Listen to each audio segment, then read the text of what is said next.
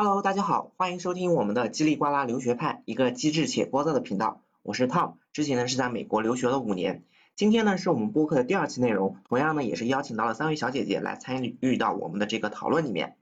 下面呢先让这三位小姐姐介绍一下自己吧。Hello，大家好，我是 Ivy，我是在美国留学八年。Hello，大家好，我是在澳洲留学的 Sarah。Hello，大家好，我是在美国留学的 Layla。今天呢，我会和三位小姐一起讨论一下，就是作为留学生啊，每次暑假或者说寒假或者说一两年回国之后，发现啊国内的一些改变以及我们嗯觉得不适应的地方。有的时候呢，我们也互相调侃，就觉得说啊我们变土了。回国之后，其实呢，国外呢也是和国内一样的，就是平均下来每个学期呢。啊，都是三个月左右。那作为留学生呢，一般来说就是会暑假或者寒假回国。那如果说暑假寒假不想回国，想留在美国游玩或者说实习的同学呢，可能会一年甚至两年才回国。那像我记得我之前刚大一去美国的时候，就比较思乡心切吧，就是当时呃第一学期寒假我就回来了，就是那个寒假就回国了。其实呢，那也不算是离出国很久，也就才三个月。那是十二月份回的国，就正好是美国的圣诞节。那回国之后呢，其实，嗯，我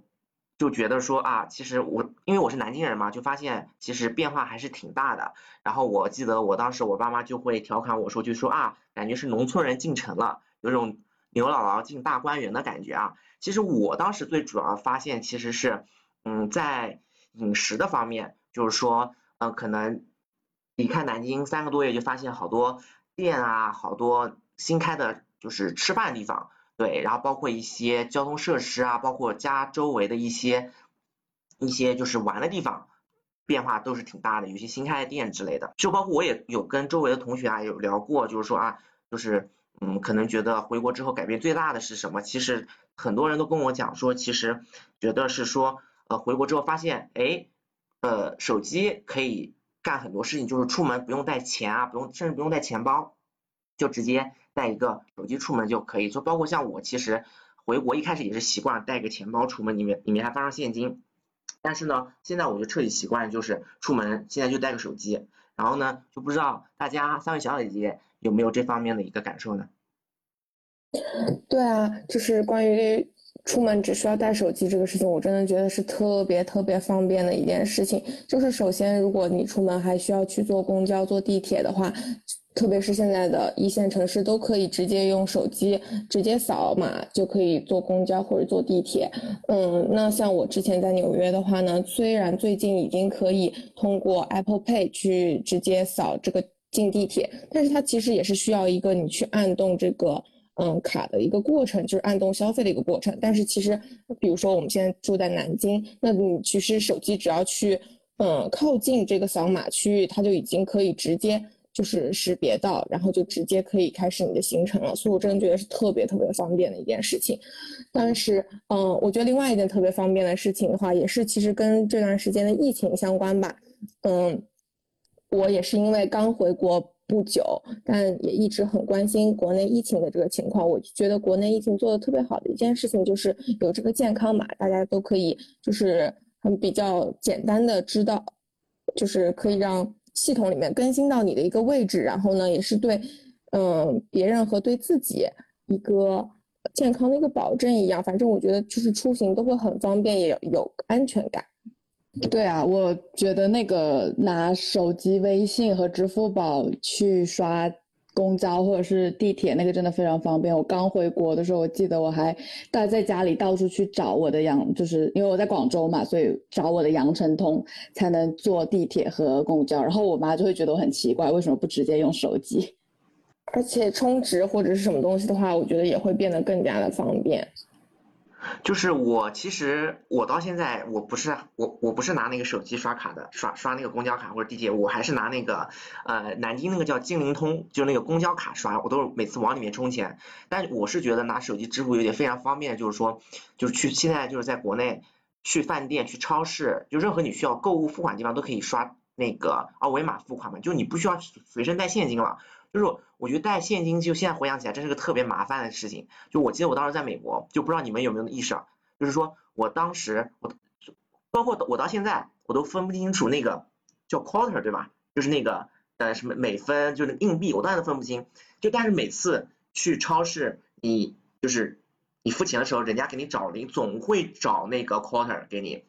所以说，但关键是我那 quarter 我也认不清，我也不会用。然后我就每次就把它放到那个一个我的那个玻璃罐子里面。我记得我当时回国之前，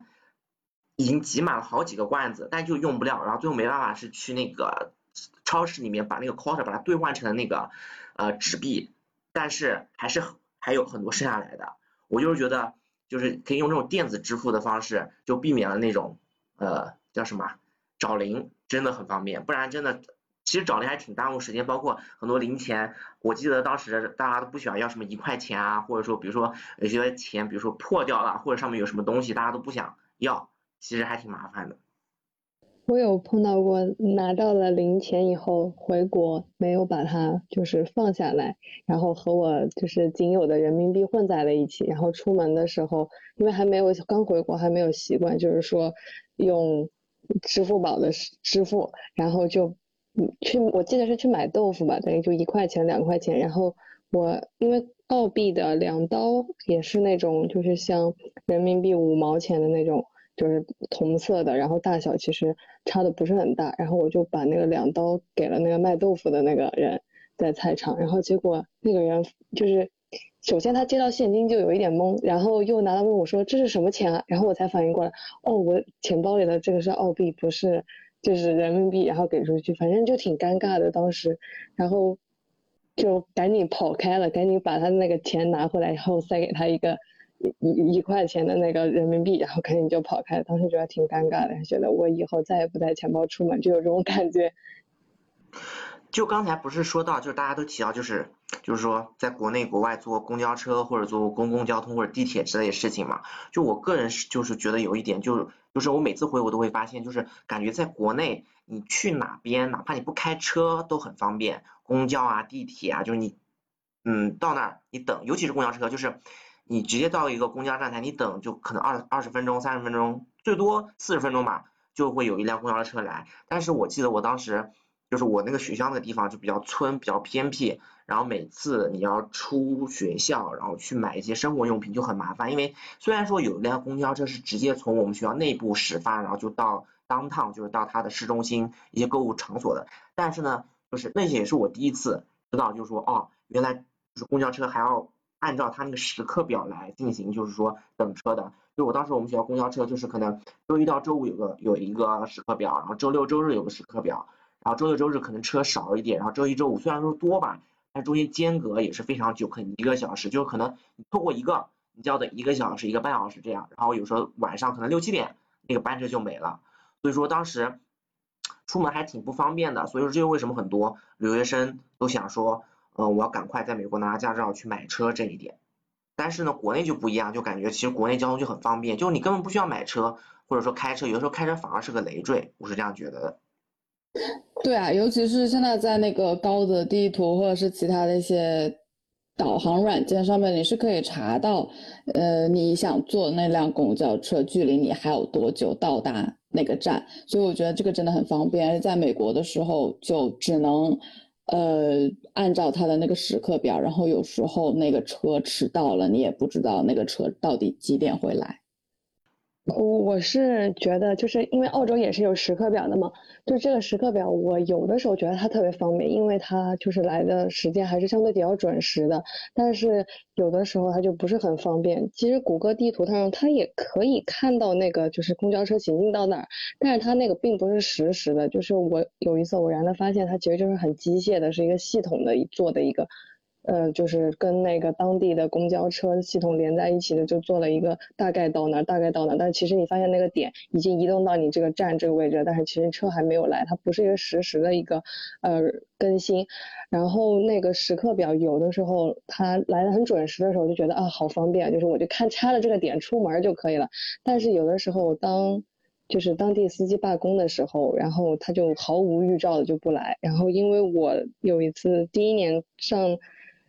就住的住的地方和上学的地方其实不算太远，大概两公里左右。然后有一次，因为学校在山上，然后有一次因为就是大规模的公车司机罢工，然后我坐的那班车就是司机就罢工了，然后结果导致我没有等等了很久都没有等到车，然后导致我从山上下来，大晚上走路徒步回家，就是这种事情就是其实还挺多，就是经常会碰到司机不开心，然后罢工啊之类的。但是有的时候会有一个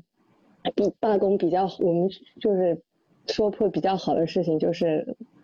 一有的时候司机一罢工，他就会把这个这这单公交车就是所有全乘客免费，就你不用刷。然后他就是他罢工那种方式，他算是义务劳动，就是我他照常来开这班车，但是我不收钱。所以有的时候就是有的时候暗自窃喜，哎还挺好。但有的时候当你如果真的乘不到公交车的时候，真的还是挺挺烦的，很很耽误事的一个事情。就对啊，就是有的时候，比如说像我们上晚课九十点钟结束了，那公交车就没了，或者说比如说你正要去上课，那公交车罢工了或者怎么说，就很离谱，就非常耽误事情，就只能打车。而且关键是你打 Uber，国外不是打 Uber 嘛，对吧？那个打 Uber 的话，有的时候晚上其实有时候一个人坐也挺不安全的感觉。然后说到这个公交车，其实我特别想吐槽一点，就是国外你们不觉得它的公共设施非常的不健全吗？就是它那个公交车也是，然后包括像我之前去波士顿、纽约，它那个地铁，你们不觉得也就跟国内的比起来就很破吗？就是那个呃呃波士顿那边他那个地铁就跟挖了个洞，然后就把那个车塞进去了那种感觉，就里面也没有空调，然后就很简陋。然后包括像我当时在波士顿，应该是波士顿吧，我记得我当时第一次去波士顿坐地铁，突然坐着坐，哎，那个地铁在那个隧道里面停住了，然后后来才知道是什么。它是两个地铁，就是就是可能两个方向吧，要碰到就是要遇到的时候呢，一个会停下来，等另外一个人走了之后才会在行驶。这样我就觉得哇塞，好夸张的。然后包括像那个，你就是不知道你有没有发现，就是感觉在美国坐那个地铁你是没有信号的，就是只要你一下地铁站，你的手机完全是死，就是就跟个板砖一样。就很绝望，因为我们都习惯在地铁上刷刷手机啊，怎么之类的，或者说别人想联系你，对不对？但你在下面完全就没有任何信号。虽然我觉得他们这个就是健全的，确实就是公共交通吧，就是确实就是都比较旧或者什么，但我确实是觉得就是他们因为这个东西都是很早很早之前就建了，所以就是确实他们没有在更新换代或者怎么样的，所以就是说可能会有一些落后。但是我确实觉得就是。就是他们觉得，我觉得他们是可以，就是更新一下，就是提高一下大家的这个，就是平时的交通这样的一个使用的感觉。毕竟我知道，就是英国真的是前段时间他们地铁才可以开始使用网络。或许这就是为什么大家都说国外的地铁有很多人看书吧，主要是他们可能实在是没有办法刷手机。是的，是的，因为就是英国，他们好像就是刚现在可以通网了以后，大家还是一样，都开始又看回了手机，就觉得啊，原来全球大家都是一样的呢。对啊，但是我觉得，就就严格意义上来说，国外唯一交通比较好的一点就是他们可以允许你的宠物，就是你带你的宠物上公交或者地铁。就是只要你把它放在一个袋子里或者包里边就可以了。我觉得这个在宠物友好方面还是挺不错的。我觉得。哎，说到这个，我刚刚突然想到，就是，嗯，我不知道有没有有没有不适应啊？一开始去美国的时候，就是我们这边好像就是坐公交车都是，就是你到一个站，司机都会停，对不对？或者他那个会报，就是啊，马上哪马上哪一站到了，请做好下车准备什么。但是我在我岛上，我的罗德岛坐公交车一开始的时候。就是我不知道什么时候要下车，然后后来，然后当然后呢，我是在那个车上看到那个窗户上面挂的那个黄颜色像缆线一样的那种东西，我一开始不知道是干什么的，然后呢，我是看了别人，哦，他们是要拉一下，然后呢，司机才会那边有显示，然后呢才会那一站让他们下车，我一开始真不知道是这样的，就我当时就很忐忑，我就说，哎，我什么时候下车？什么时候下车？司机怎么不让我下车？这样。对对对，这个跟香港是一样的，香港也需要也需要，就是你拉一下，或者是跟司机说一声才能下车。我真的觉得这样好不方便，尤其是对我们刚到那个地方的时候，我真的不知道我到底在哪个地方要下车，然后我也根本不知道我需要拉那个东西才司机才会停车。尤其是当第一次去，真的超级懵逼的。欧洲也是一样，就是。我如果去一个新的地方，我基本上都是先拿谷歌地图查好，然后查好以后，再一直拿着手机，然后看那个行进到哪里了，然后到前一站的时候就按那个按钮。然后国内的话，像现在的公交车上也有那个按钮，然后但是那个按钮是紧急按钮。然后我刚回来的时候，我就很想很想按，就是遏抑制住自己内心就是想要按那个按钮的那种冲动，那 就是想快要到站的时候就会很想按那个按钮，然后但是。这时候害怕自己，万一有一天哪天按了就真的出丑了，潜意识按的话就真的出大丑了，真的。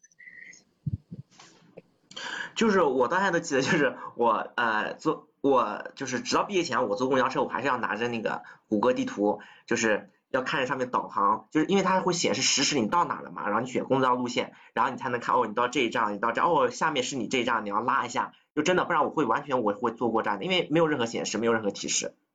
就是我另外我想讲的一点就是，嗯，回国之后发现有一点不一样的地方，就是说超市方面啊，就是我个人觉得啊，就是完全是我个人觉得，就是像我当时我那边的 Stop Shop 啊，然后 Whole Foods 啊那些超市比较大的超市，我是觉得感觉那边超市怎么说呢，更大一点，就是包括他们货架上面摆的东西啊，就非常的，就比如说一个 section 它一个，比如说这个区是做放那个卖麦片的，它真的是。铺的满满的几层的货架，各种选项，就感觉国内的超市就感觉视觉上给人小一点的那种感觉，不是说我真的小，就是感觉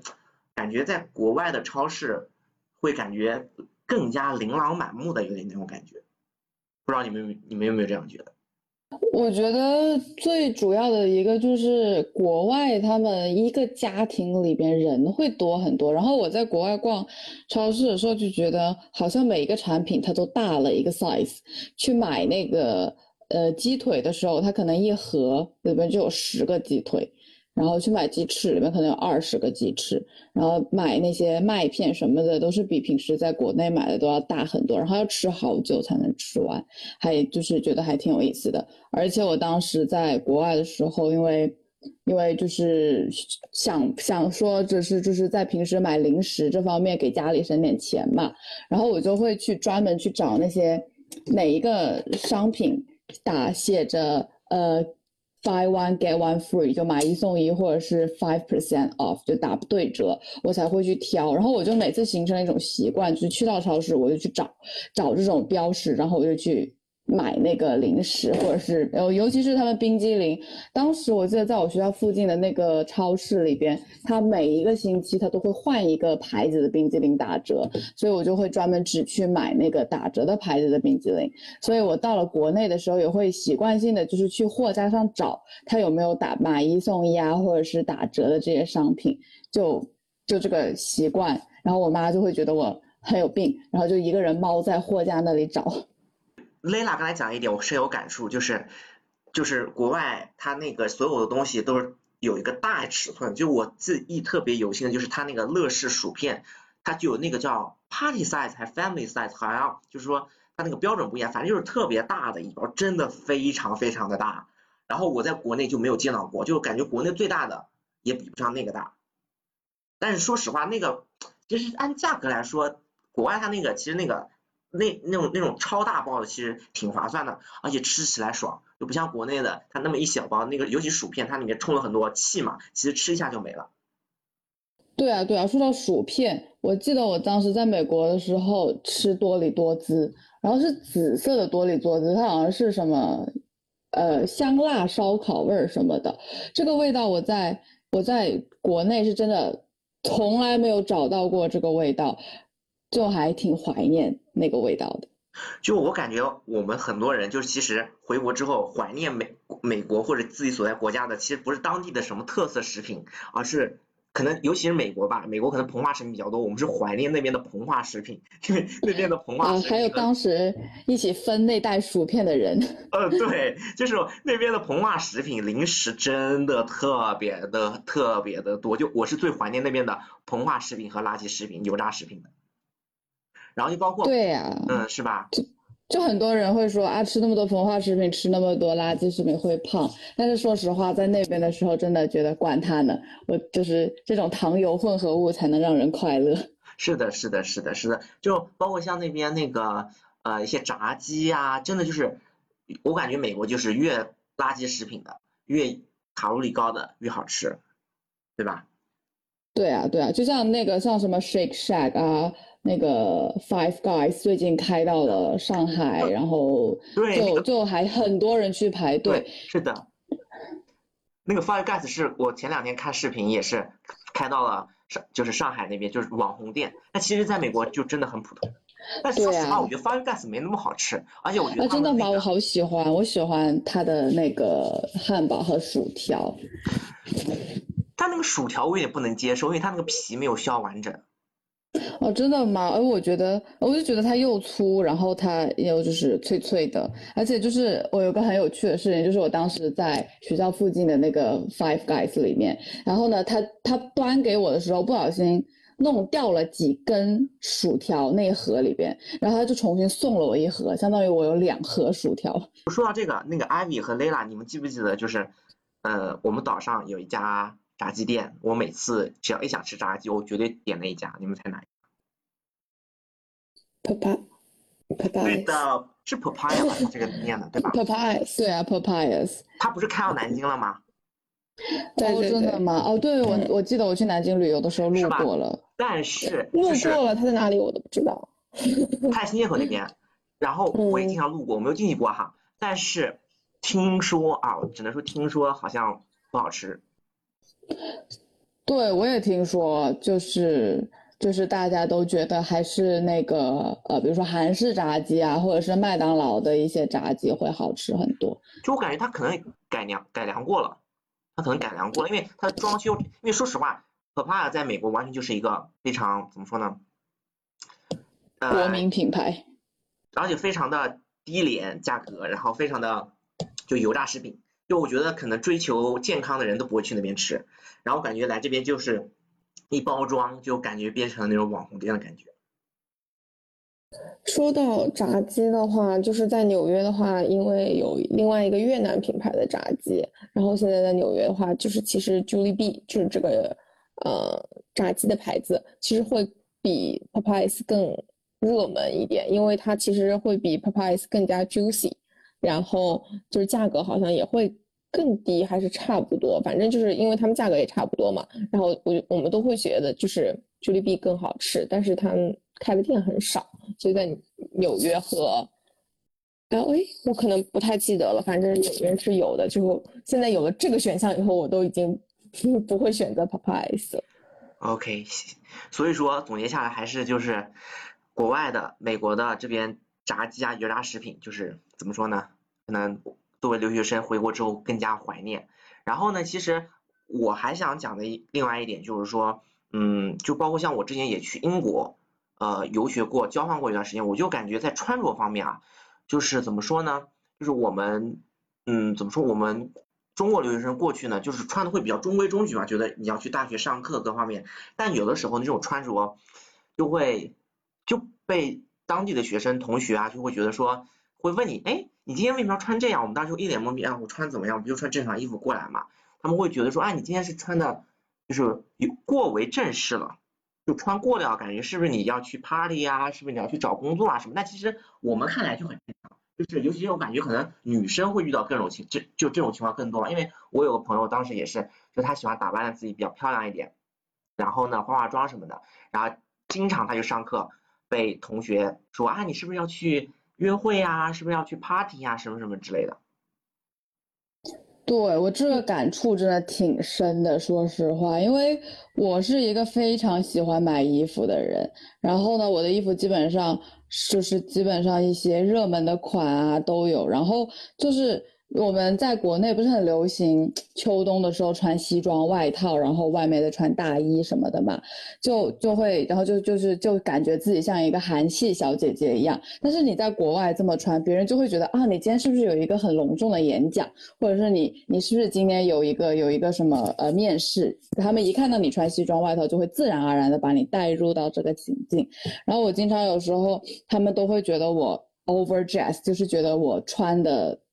就是这个这个场合，它匹配不上我的穿着，觉得我穿的太正式，或者是穿的太嗯 fancy 华丽这个样子。然后尤其是呃，我有一个朋友，他是康州州立大学的教授，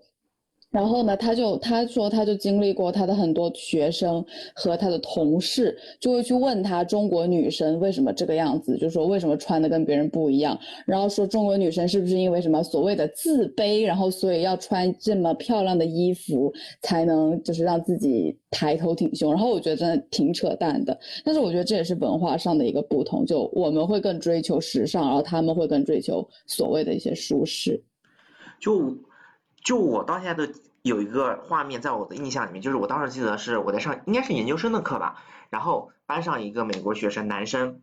他当时穿了个拖鞋，然后一个很长的袜子，对，就是比较长的袜子，然后呢在教室里面，然后我觉得其实他说实话，我觉得上课你穿拖鞋就已经非常的，我觉得说实话，我个人觉得是非常没有礼貌的一个行为，但是 anyway 这就算了吧，那结果他下课要去上厕所，他直接没有穿拖鞋，就是他就就是把拖鞋脱掉了。然后呢，就穿着袜子奔向了厕所，去上了厕所，然后回来。我当时整个人就 WTF，就是震惊了。我当时就想，天呐，就是你光脚就就有个袜子吧，穿着袜子你就去了公共的厕所，然后回来上课，就是我心里面就是震惊，我只能用震惊来形容。其实一开始我刚到澳洲的时候就很不能理解穿着拖鞋去上课的人。因为本来澳洲就是被称之为土澳，土澳就是因为它就各方面都很土，然后尤其是我觉得服装方面，可能因为女生更关注这方面的东西吧，它的服装就就完全不能看，就是 怎么说，就是好说好听一点，高智商一点叫度假风，说难听一点就有一点像乞丐风。然后我刚去的时候真的不能理解，穿拖鞋就是运动拖鞋也好，人字拖也好，就是去上课的那些。后来结果自己在那儿可能时间待久了以后，其实我也变成了穿拖鞋和穿那种宽大的裤子去上课的人。就是以前我在国内肯定不可能，就说穿了拖鞋就登上公车然后去学校这样子。但是现现在我甚至回到国内来，我呃夏天还是会想要买拖鞋，然后穿拖鞋出门。但是我觉得我妈可能不太允许我这样出门。对啊，就是其实穿着上面会有很大的改变吧。就是如果在美国的话，我会很喜欢，就是穿个卫衣或者穿一个 leggings，就是紧身裤，就这样出门了。然后我觉得回来以后，我就总觉得，就是大家的，就是不太能够接受你穿紧身裤这样子一个情况。所以就是有时候感觉需要去调整，就是因为我会比较在意别人的眼光或者怎么样，就觉得自己不能这样穿。我这点我也同意，就是说我在美国的时候，比如说有的时候早上起来起迟了，或者怎么说，就是头发，因为男生短头发早上起来容易炸毛，然后呢，我一开始还比较注重，还说啊我要洗个头什么把它捋顺了再去上课，到后面我就真的就非常的随意了，我就啊就是就什么头发乱了，然后我就哎我也不管就扣个帽子，然后呢就直接去上课，或者说有的时候就真的非常邋遢啊，就是我当时还住校的时候就是。住宿舍楼离学校那个上课地方很近，我就比如说八点的课，我七点五十起来，直接套个衣服就非常邋遢就去教室，坐在教室最后一排这样。但是回国，我打死都不可能这样的。对，说说实话，其实虽然我在美国穿的非常的。呃，就穿的还是我自己的风格，然后会被人家说，但是到了最后，我还是坚持自己的风格，因为我实在是没有办法习惯，就是按照他们的一些随性的感觉去穿衣。虽然虽然我也会经常穿啊 Ivy 一样穿一个卫衣，穿一个 leggings，但是我怎么讲呢？我会保证我的色彩搭配非常的。合理，而不是说是下面彩色，然后上面也是一个彩色的卫衣。对啊，对啊，就是，嗯，还蛮多美国同学他们都喜欢就是穿不同颜色的袜子，就是因为他们就没有在 care 的，就是就是随便穿，抓住什么颜色就穿什么颜色那种感觉，也不会是配对的或者怎么样。说到这个，就是像我们在那个岛上，美国冬天就很冷嘛，就是我不知道你们有没有看过，就是。我实在没有办法理解那些男同学他的脑袋是怎么想，就大冬天的哈，他穿短裤，他真的穿短裤走在大雪中，你们有见到过吗？蛮常见的，我就很羡慕他们一个人体质，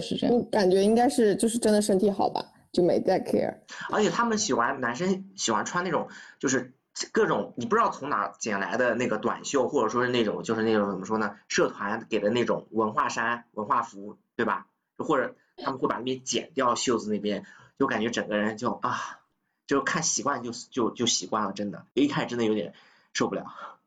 对他们女生会剪掉、剪短自己的上衣，然后就会比较的，你知道吗？sexy 性感一点。但是就是我觉得剪了还不如不剪。但是其实说实话，他们在比如说正式的场合工作啊，或者找工作，或者是那种晚宴的时候，说实话，男生女生就会打扮的非常的隆重，就尤其是男生，就是很多我身边的女性朋友就感觉说啊，周围的比如说正常的一起上课的那种男男性的外国同学，一到这种场合就变得非常的帅，就打扮的非常的正经。对对对，我觉得他们呃，我觉得他们在就是。正式场合的时候，还是会比我们更讲究一点。我们就是在日常生活中，就是会比较就是注重时尚一点。就我觉得特别能感受出来，就毕业典礼吧，因为我当时呃不知道，就是毕业典礼国外都大家都穿的这么的隆重，然后我是去参加。别人的毕业典礼的时候，看到他们都穿着就是很漂亮的裙子，然后穿着高跟鞋。然后我因为我个子本身就比较高，所以我平常也不会买高跟鞋。然后我也不太喜欢穿那种小皮鞋啊，这种一般都是运动鞋。所以我出国的时候都没有带这个。当时参加完他的毕业典礼以后，因为也快到我的毕业典礼了，然后我就没有功夫去置办这些东西。然后在我的仅有的衣服当中找到了一个相对来说比较正式的东西，然后就一套衣服、连衣裙和鞋子。然后去的时候，其他的中国学生看到我就觉得很诧异，你为什么要穿成这样？然后后来一看外国学生，嗯，他们穿的怎么比你还正式？反正就是当时我还是挺，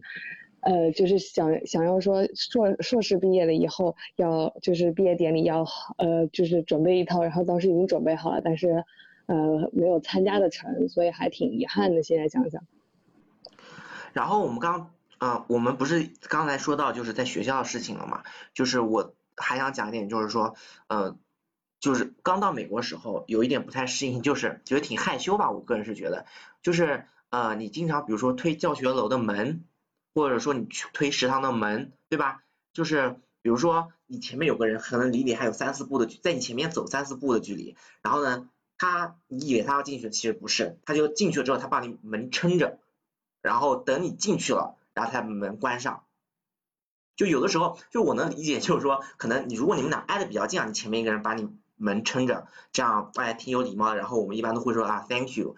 之类的，谢谢。但是有的时候我遇到离谱，就是那种。他，你和他之间的距离真的离得非常非常的远，然后他就一直在那帮你撑着门，然后搞得就非常不好意思，就你得跑过去，就是本来我还想慢慢慢慢走的，结果你看他帮你撑着门，老远就帮你撑着门，然后就冲到门口，赶快说个 thank you 这样。我深有体会，我都经历过好多次这个样子，真的挺尴尬的。说实话，尤其是我想慢慢走的时候，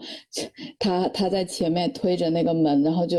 无意之间就就必须要快点走，免得人家撑门撑帮我撑门撑很久。而且说到撑门这件事，有一个非常有意思的一点就是，美国它真的是一个看脸的世界。我有一个朋友。他跟我说，他化妆的时候，他那一天门都不需要他自己去推。但如果他不化妆，就没有人会给他撑着那个门。但我觉得其实这个时候他们，我觉得他们还是挺，就是相对来说挺友好的吧。因为我其实本人，我只听过朋友就是有过，就是可能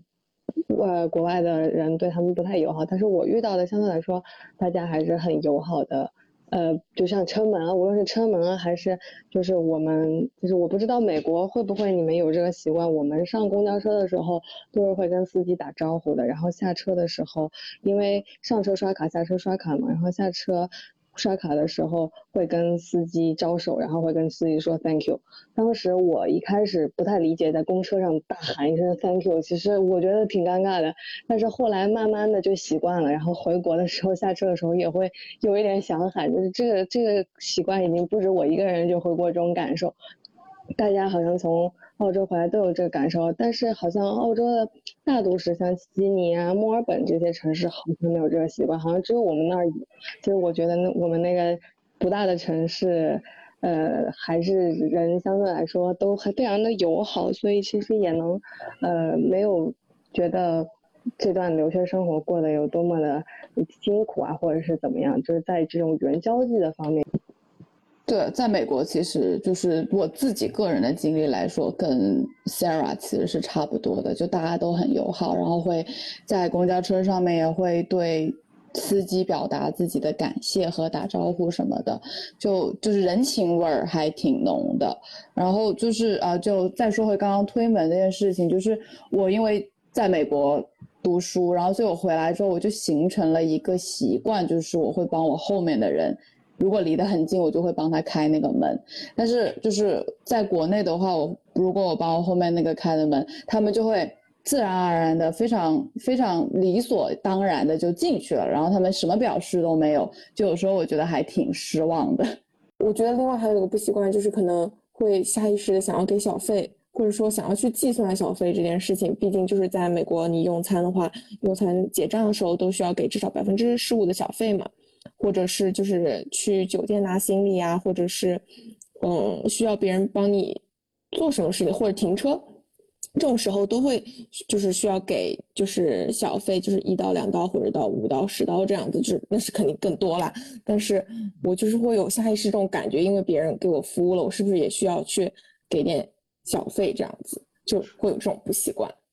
就说到小费嘛，我就觉得在美国吃完饭就特别麻烦，你在国内吧吃完饭就直接。多少钱买单走人，然后呢，你在国外的时候，你还得他给你个账单，OK，比如说十刀，然后你还要在下面用笔写上你要给多少的小费，然后写个总价，然后再就还要计算，还要写，就非常的麻烦。我个人觉得，包括有的时候，比如说你去宾馆住酒店，就比如说有的人习惯会给那个